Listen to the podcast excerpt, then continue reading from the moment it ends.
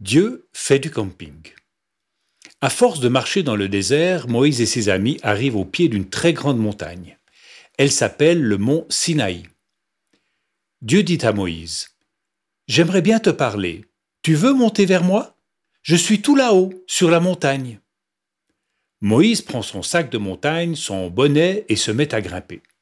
Il a un peu peur parce que Dieu se cache dans une grande tempête avec des éclairs, du tonnerre, badaboum, du vent très fort. Heureusement, Moïse connaît bien Dieu.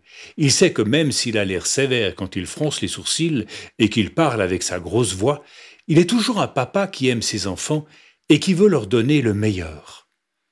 Alors, Moïse continue de grimper malgré le vent et le tonnerre. Quand il arrive tout en haut, Dieu est là qui l'attend.